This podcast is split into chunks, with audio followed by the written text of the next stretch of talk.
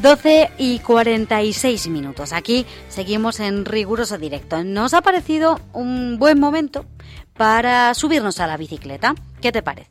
Vamos a recorrer montañas vacías. Te sonará. Aquí hemos hablado en más de una ocasión con Ernesto Pastor, que es su creador, y bueno, la verdad es que nos adelantó en su día que tenía en mente hacer una ruta de estas montañas vacías aquí en la comarca de La Giloca. Yo no sabía muy bien ¿eh? si eso iba en serio, era por regalarnos los oídos, pero va a ser que sí. Ernesto Pastor, ¿qué tal? Buenas tardes. Muy buenas tardes. ¿Cómo no va a ir en serio, hombre? ¿Cómo no va a ir en no serio? No lo sé, no lo sé. Esto se dice, ¿no? Que hasta que no se ve, pero no, no. Montañas vacías aquí en el Giloca ya es una realidad, ¿verdad? Ya lo merecía, ya lo merecía. Hacía mucho tiempo que tenía ganas de tocar aquella zona porque tiene un montón de tesoros que, que merecían unirse en un recorrido y bueno, en eso hemos estado este tiempo. ¿Cuánto tiempo te ha llevado toda tu ruta por nuestra comarca? Ha llevado bastante, pues casi un año, casi un año porque aunque el recorrido lo tenía prácticamente ya claro porque tengo buenos amigos en aquella zona que me habían recomendado ya, bueno, y que había ido a probarla y tal, he tardado un poco más porque he querido darle un saborcillo diferente al resto de que al resto de rutas porque esta vez ha sido un cuento. Es una ruta que se puede pedalear y que además se puede leer. Es un cuento que, como digo, es un cuento que se puede pedalear, ¿no? Entonces, por eso, bueno, ha sido la primera vez que me he enfrentado a, algo de este estilo, de escribir. Y bueno, con mucha ilusión porque ha sido un formato muy diferente, pero creo que ha quedado muy, muy cuco al final. Hombre, la verdad es que de momento atractivo de entrada eh, parece, ¿no? Pero ¿cómo es esto de combinar eh, deporte y escritura? Pues eh, surgió cuando recorrí el, el, la ruta definitiva con estos dos amigos que te comento, uno de Fuentes Claras y otro de, de Sierra Menera. Eh, recibí tal, tal pasión, tal amor por el territorio de estos dos amigos que sabía que tenía que hacer algo diferente, sabía que no podía hacer simplemente como con el resto de rutas de montañas vacías de un track, un texto, fotos chulas, ilustraciones, mapas, que vale, que es bastante, pero sabía que quería hacer algo más con esto, que lo merecía, que había que poner un montón de tierras en valor, de, de paisajes en valor, de paisajes que están amenazados ahora mismo. Entonces sabía que quería hacer, pues eso, una vueltita de tuerca más. Entonces se me ocurrió la idea de poder hacer un libro gratuito que se pudiera descargar la gente en formato PDF, en EPUB, para que lo pudiera leer de forma eso, gratuita. Y, y, creo que también está sirviendo para la gente que ya está recorriendo la ruta, está sirviendo como una especie de guía en directo, porque la gente me dice que aunque hayan leído el libro antes de venir, luego se van leyendo capítulo a capítulo a medida que lo van pedaleando, con lo cual está siendo como muy una historia muy interactiva porque la gente se siente muy eh, muy sumergida en, en, la historia a medida que la, que la, que la pedalea. ¿Qué localidades eh, elegiste, no? ¿O cuáles son eh, en las que se para, en las que tienen mención?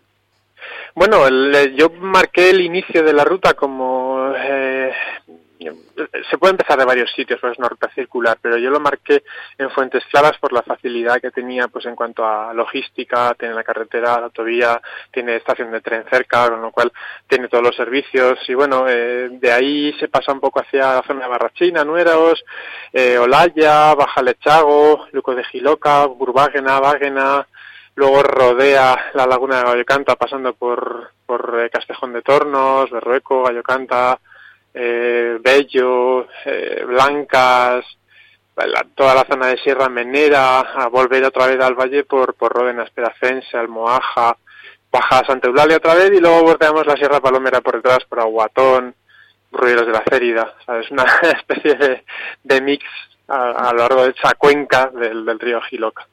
Pues eh, casi casi todos, ¿eh? Los municipios. No te voy a decir todos porque es verdad que la comarca es muy extensa y claro, que claro. recorrerlos todos es imposible, pero la gran mayoría, ¿no?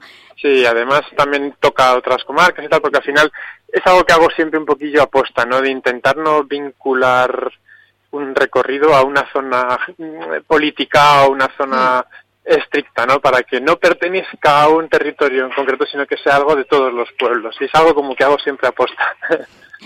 ¿Te sorprendió? ¿Te agradó? ¿Te decepcionó?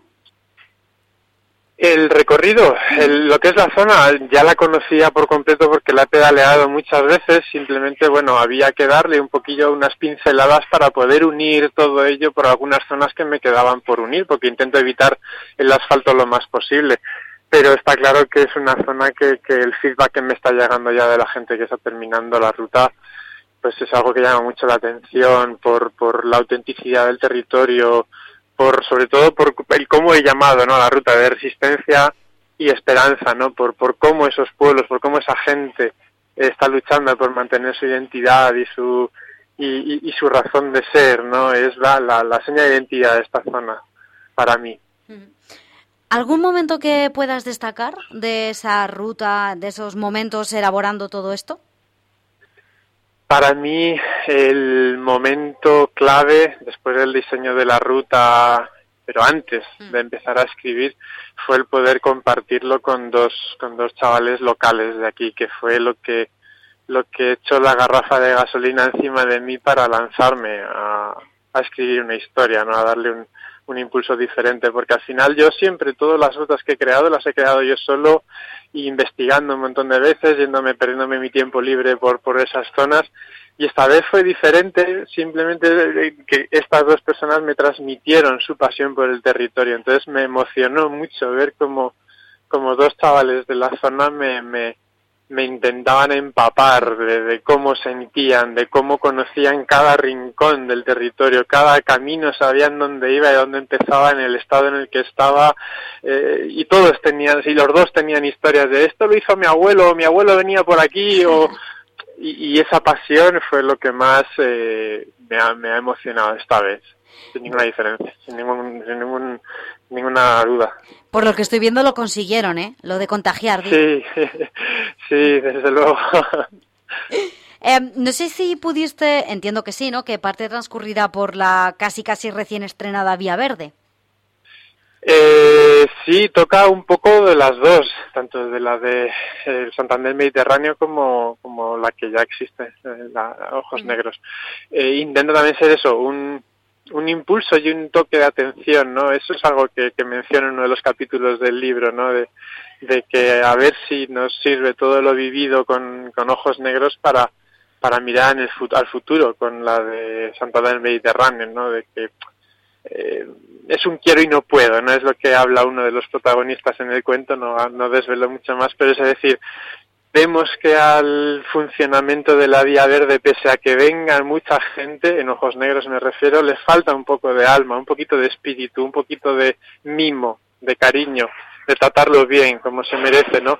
Entonces eso es lo que eh, también ojalá sirva de ejemplo a la hora de, la, de llevar a cabo la gestión y el mimo y el cariño y el cuidado de esta nueva vía verde, porque es un tesoro, es una es no nos, en esta zona no nos podemos llegar a imaginar el valor de ese recurso que tenemos y lo maltratados que los tenemos.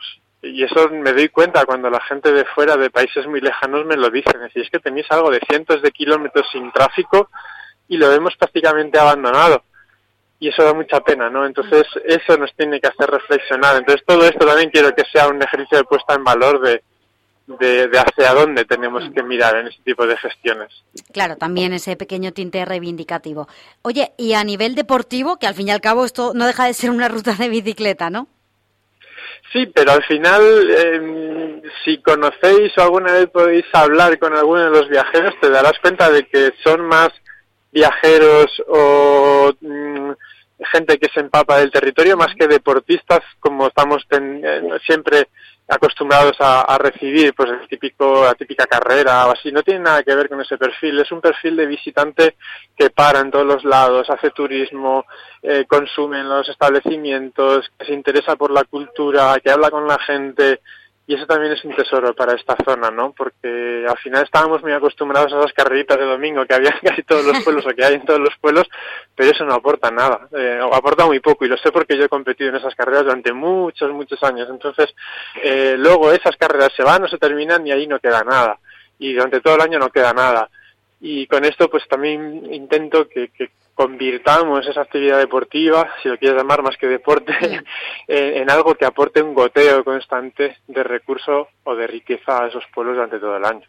Bueno, em, ya has comentado, ¿no? Que hay gente que ya está recorriendo esta última edición. Esto es como los iPhone, ¿no? Que está todo el mundo ahí esperando a ver cuándo sale el nuevo para, para, para cogerlo. Bueno, pues en la ruta igual. Al día siguiente de estrenarla ya había un grupo de tres. Una chica gallega y dos chicos de Huesca la hicieron y ahora llevará dos semanas, tres semanas la ruta publicada y ya ha habido un grupo de holandeses, una pareja de belgas. Semana Santa se espera bastante gente, no, no, sabría decirte cuántos, pero pero va a haber movimiento porque al final el feedback que he recibido es que a la gente le ha llegado un poquito la, la historia, precisamente por haber dado ese toque ¿no? de, una historia escrita eh, ha llegado mucho a la gente, ¿no? Y, como dices tú, hay gente que cuando se publica una ruta nueva hay como un pico ahí que no es el iPhone, pero es la ruta del Giloca. es lo mismo. Eh, última cuestión, ¿dónde podemos encontrarlo? ¿no? Si alguien nos escucha, le apetece verlo, ¿dónde? ¿Dónde está publicado? Sí, pues todo, tanto la ruta como el recorrido como la descarga del, libro gratuito está en, la web, en montañasvacías.com, montanasvacías.com, y ahí en el apartado de otros recorridos o en el blog, en, cualquiera de las dos secciones, se puede acceder tanto a esta como al resto de, mm. rutas. Eh, no sé si preguntarte por el próximo objetivo, siempre termino así. Entiendo que habrá otra más. Hombre, claro, sí, sí, ya hay un par de ellas en, el horno, se puede decir. En, más que en el horno, todavía están en mi cabeza, no han entrado ni en el horno. Pero sí, esto ha llevado mucho trabajo, necesitaba desconectar un poquillo porque al final la faceta de escritor no pensaba que es dura, ¿eh? Uf, me ha dejado vacío y, ahora necesito un tiempo para rehacerme, perder más tiempo con mi bici, volver a tener ilusiones por, por volver a salir a investigar, pero ya tengo las dos eh, zonas y dos líneas maestras un poquillo marcadas para, para, para un tiempo, o sea, tengo, tengo faena para un tiempo, la verdad.